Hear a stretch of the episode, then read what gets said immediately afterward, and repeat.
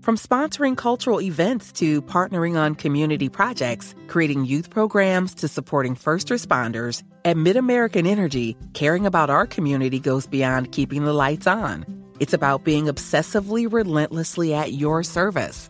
Learn more at midamericanenergy.com slash social.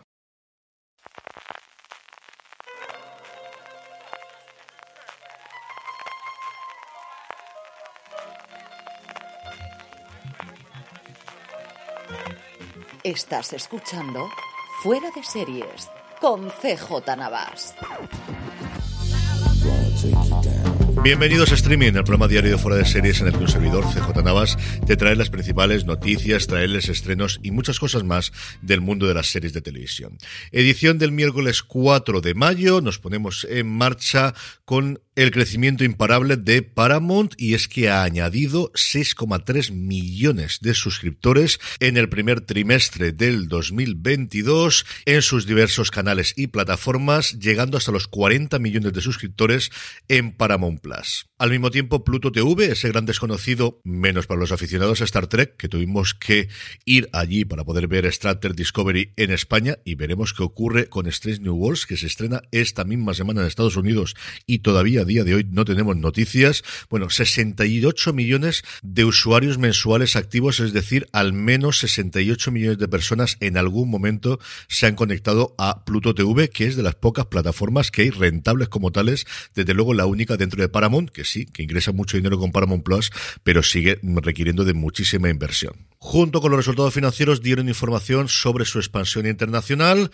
y no, no os hagáis ilusiones, seguimos sin saber nada en España. Sí sabemos que el 22 de junio se lanzará en el Reino Unido e Irlanda, que estará en Corea del Sur a lo largo del mismo mes, a lo largo de junio, que llegará a la India, que es el país donde todo el mundo quiere estar, porque en China la cosa es mucho más complicada, a lo largo del 2023, y es donde mayor número de crecimiento por suscriptores puedes tener, desde luego, en todo el mundo. Y tenemos también información de precios, y es que aunque va a ser gratuito para los usuarios de Sky en Inglaterra, no es la única forma de tenerlo, sino que se va a permitir tener una suscripción independiente directamente a Paramount Plus, que va a estar en los 7 libras, 6,99, pero vamos, 7 libras, así que en torno a 9 euros aproximadamente, 8 euros y medio 9 es lo que saldría la conversión a día de hoy, pero la cosa está tremendamente fluctuante en el cambio de divisas, especialmente con la inflación y con la invasión rusa de Ucrania, y 70 libras si quieres suscribirte todo el año en el clásico 10 meses o usa 12 meses y paga 10, que suelen tener muchos de las plataformas, con 7 días de prueba. Lejos quedan ya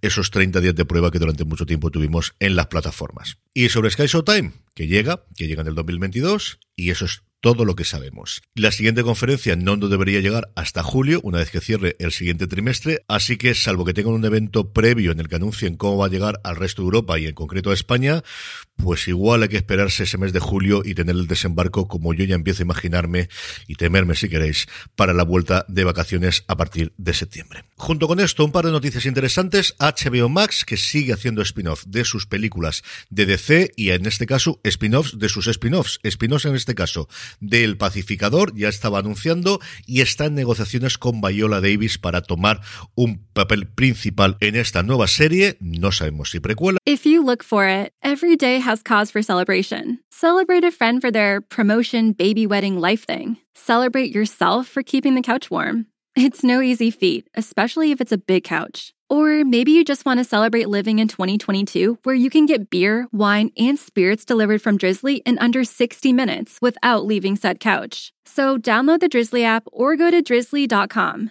That's D R I Z L Y.com. And get your favorite drinks delivered today. No sabemos si secuela, pero como os digo, tomar un papel superior al que ha tenido a esos pequeños caminos iniciales que tuvo en El Pacificador. Y otro nombre propio que se suma, Apple TV Plus, ya lo echabais de menos, ¿verdad? No tengo ninguna noticia de Apple durante toda la semana, pues tenemos una y vaya noticia. Miss American Pie, esta serie protagonizada y producida por Laura Dern, que ya estaba fichada Kristen Wiig para interpretarla, suma a Alison Janney ni más ni menos. Nuestra querida CJ del ala oeste de la Casa Blanca, después de tantísimo tiempo y tantísimos éxitos en MOM, otro nombre propio más que sumar a Apple TV Plus, que suma y suma y suma y sigue.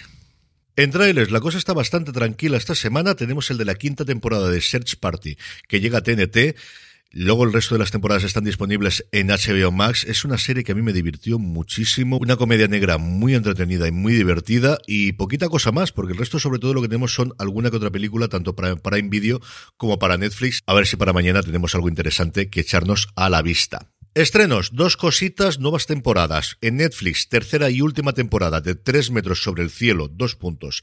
La serie y en Disney Plus, decimoctava temporada de Padre Made in USA, esas series de animación de la Fox que llegan todas a Disney Plus dentro de su canal Star. Y por último, la buena noticia del día, tenemos más información sobre el proyecto de Field of Dreams, de Campo de Sueños, de la adaptación de la película y la novela que le dio origen inicialmente de mi adorado Mike Schur, el creador de Parks and Recreation, el creador de The Good Place, el mm, podcaster también, si no lo habéis oído nunca en el programa que hace prácticamente todas las semanas con Joe Posnansky, posiblemente uno de los mejores escritores deportivos americanos y en concreto sobre béisbol, que se llama The Postcast, sí, hacen el juego de palabras con Posnansky, a ver si me acuerdo y lo pongo en las notas para que lo tengáis. Como os digo, si no lo estáis escuchando, os perdéis algo. Es cierto que si os gusta el béisbol será bastante más fácil de entenderlo, pero luego hacen cosas divertidísimas, como unos drafts muy locos de en cada final de cada episodio. Pero que me voy por las ramas. Se ha confirmado que Field of Dreams vuelve a Iowa, al estado donde ocurre la novela y la película, pero no al lugar que se conserva prácticamente intacto donde se rodó la película de Kevin Costner. Y os digo que se conserva prácticamente intacto porque el año pasado jugaron un partido entre los Yankees y los White Sox, que fue una verdadera maravilla de partido también.